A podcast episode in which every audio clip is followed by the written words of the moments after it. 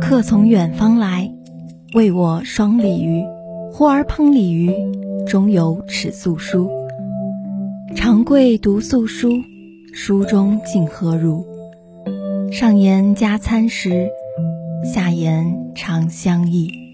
从驿站到邮局，再到电子传感；从结绳到尺牍，再到纸张。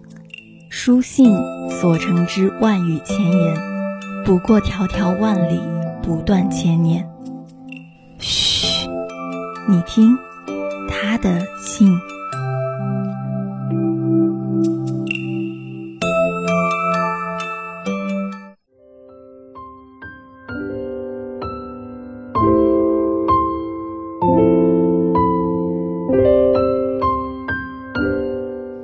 各位听众朋友们，大家好，欢迎收听本期《他的信》。佳木阴阴，绿意成木，未知盛夏的暮春，虽无蝉鸣烈日，但也以无常的天气给人增了些许烦恼。有时朝迎晨光，却夜逢细雨。坐在窗边，本百无聊赖，也因此来了精神。夹裹着诗意的风。带来了低声的抱怨，大致便是晾晒的衣服湿了个彻底，继而又近期种种的不顺遂，向身边的友人控诉。生活便是这样，祸福与得失每天都在伺机埋伏，而顺境与苦厄的到来也不曾发出预告。人生的种种不如意，不由得让我们怀疑。慰藉和希望是否真实的存在过？而这一瞬的怀疑，却总是在一声重重的叹息与低垂的眉眼中，隐没进心底的琐事，无法疏解的苦闷的积累，等待着破土而出。如何事事如意、万事顺遂，变成了我们需要直面的问题。那么今天就和浩然、佳琪。一起品读林清玄先生的《长想一二》，在先生与友人的故事中寻找如意顺遂的答案。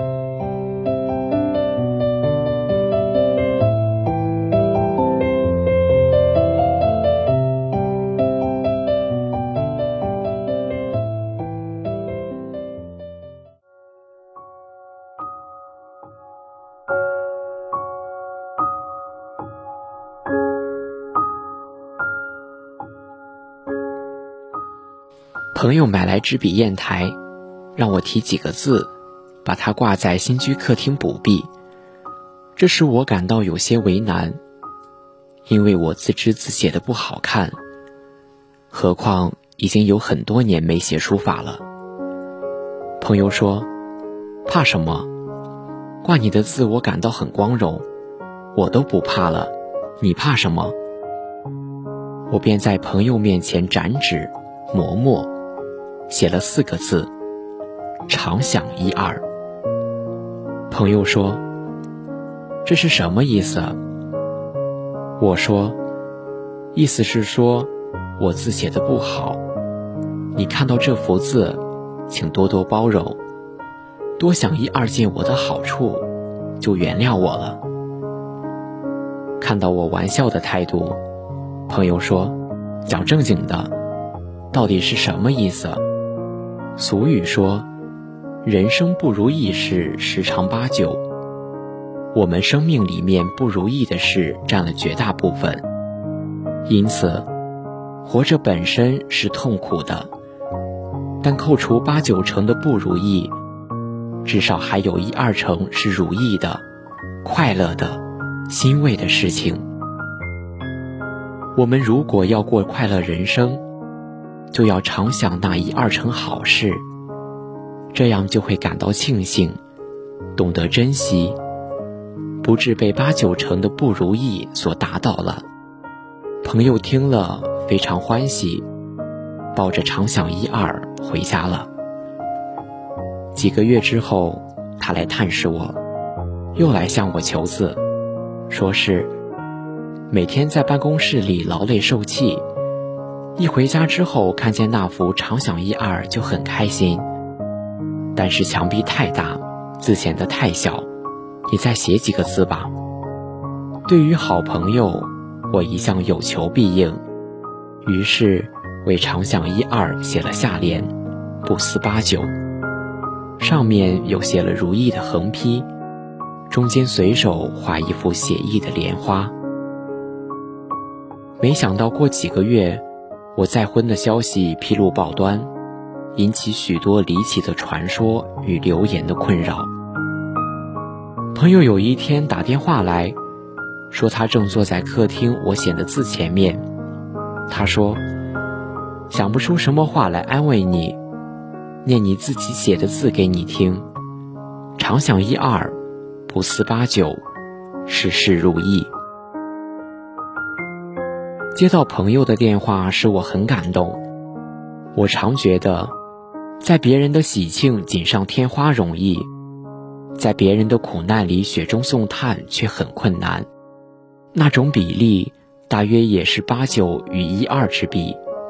不能雪中送炭的不是真朋友，当然，更甭说那些落井下石的人了。不过，一个人到了四十岁后，在生活中大概都锻炼出宠辱不惊的本事，也不会在乎锦上添花、雪中送炭或落井下石了。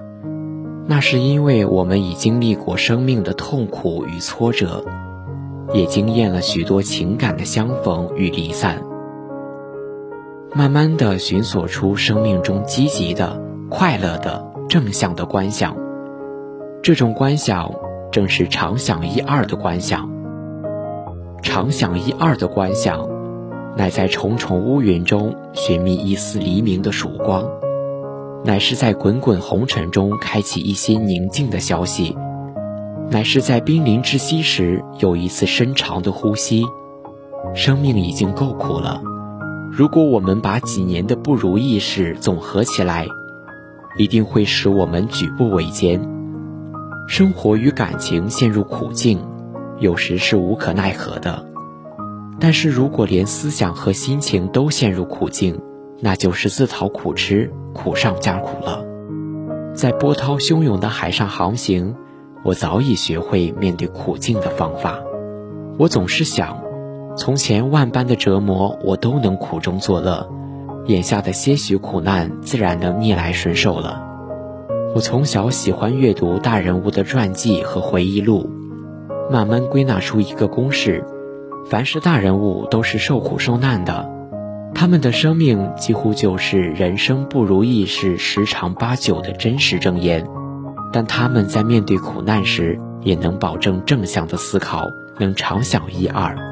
最后，他们超越苦难，苦难便化成生命中最肥沃的养料，是为了他们开启莲花所准备的。使我深受感动的不是他们的苦难，因为苦难到处都有；使我感动的是，他们面对苦难时的坚持、乐观与勇气。原来，如意或不如意，并不是决定于人生的际遇。而是取决于思想的瞬间。原来，决定生命品质的不是八九，而是一二。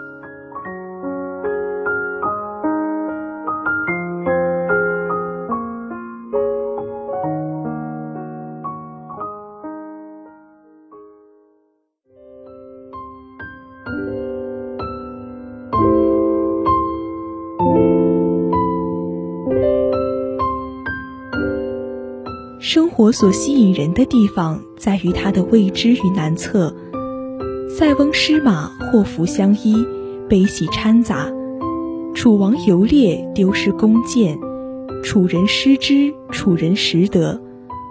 我们艳羡塞翁在祸福中重重叠加下收获了一个不错的结局，却忽略了这个结局只是对于失马一事。他想告诉我们的是，正确看待得失，看待事物在发展中的不断变化。